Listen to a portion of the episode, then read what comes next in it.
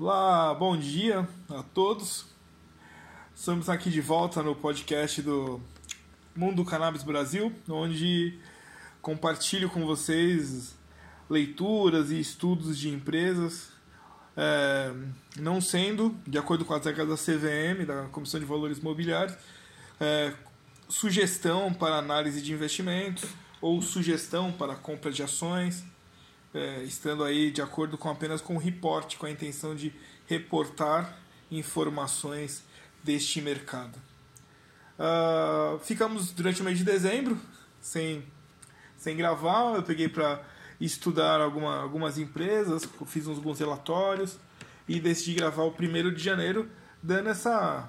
Aquele, janeiro é engraçado, dezembro as pessoas gostam de falar do que aconteceu no ano e em janeiro as pessoas gostam de falar o que vai acontecer no ano.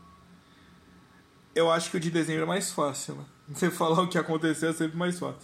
Falar o que vai acontecer é, pode, pode ser uma especulação, né? Mas nunca é uma certeza. Aqui é uma ideia do que você juntou de informações do último ano com informações dos próprios gestores para o próximo ano e tenta-se ali ajustar. Se fosse fácil no mercado financeiro, não existiriam erros, né? Bom, vamos começar, né? Para 2020 você pode aguardar divisões.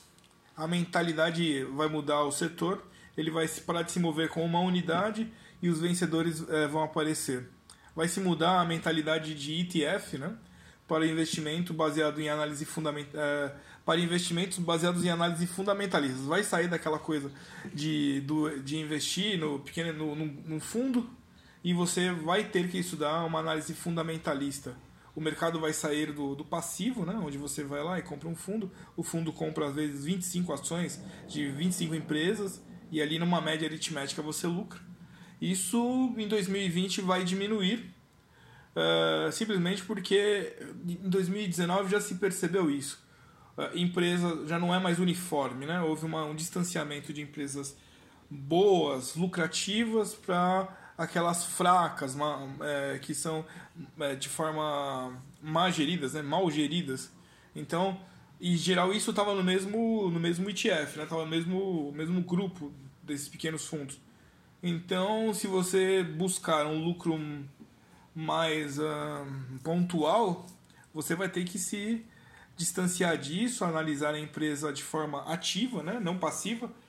É, é a análise fundamentalista, não tenha dúvida. Vai sair daquela figura, já passou aquela explosão, né? A primeira explosão no primeiro ano, que a gente teve 1.500%, alguma 1.283% em algumas empresas. Tem um podcast gravado exatamente com essa empresa. Dá uma olhadinha aí. Então, esse, essa explosão acabou.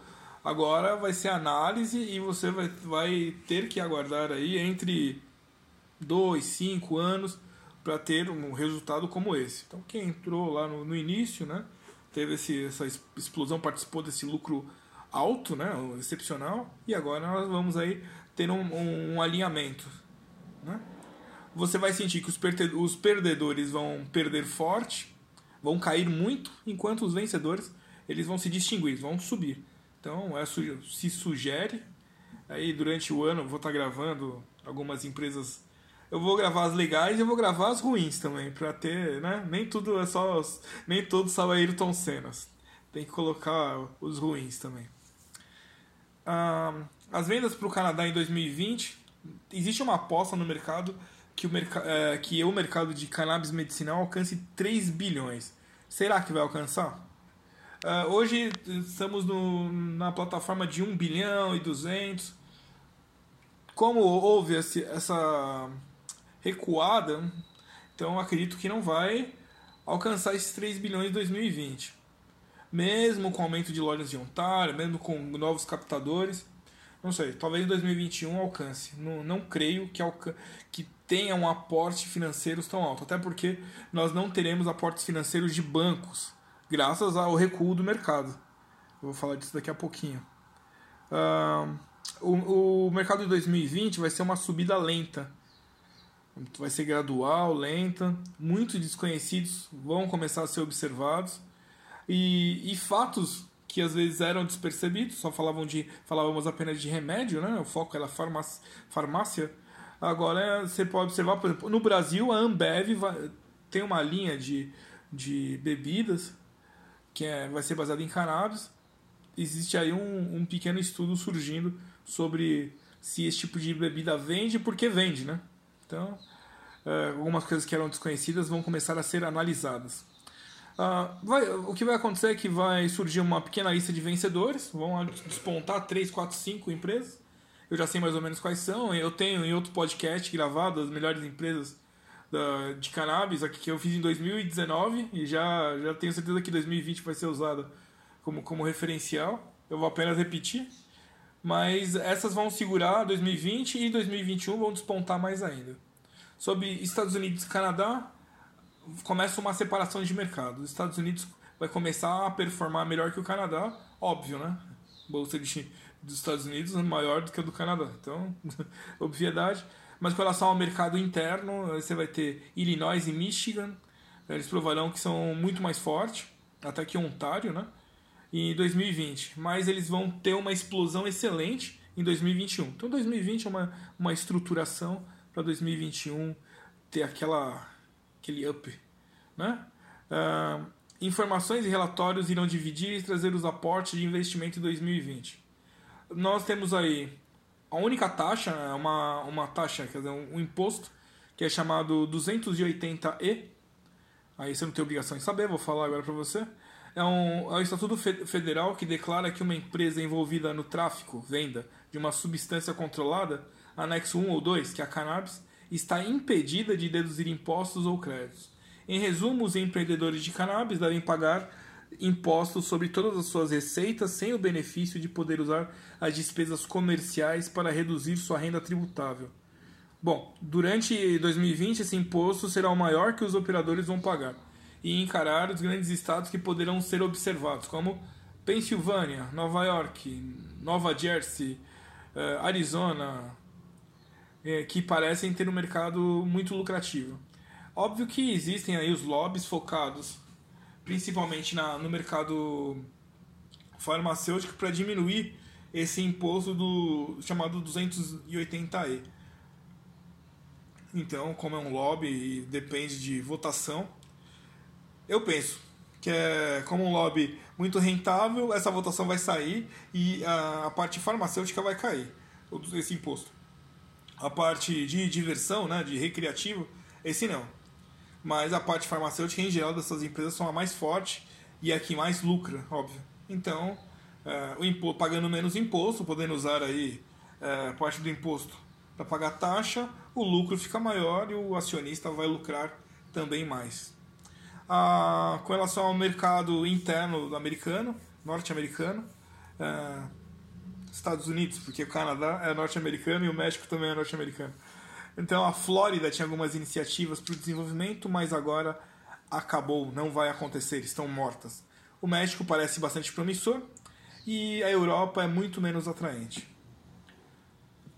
Uh, posso dizer que 2020 é um ano para ser cuidadoso. Existe uma crise de capital e de fato não é uma crise temporária, porque vai ser muito difícil para as empresas captar fundo junto a bancos. E todo mundo sabe que o banco é necessário para o desenvolvimento da empresa, sendo um grande auxiliar dos acionistas, né, de, dos investidores de ações. Muito poucas companhias estão se, se aproximando do círculo de dreno financeiro. Companhias desesperadas irão comprar lixo, tentando sair do buraco, e algumas companhias irão conseguir sair, outras não.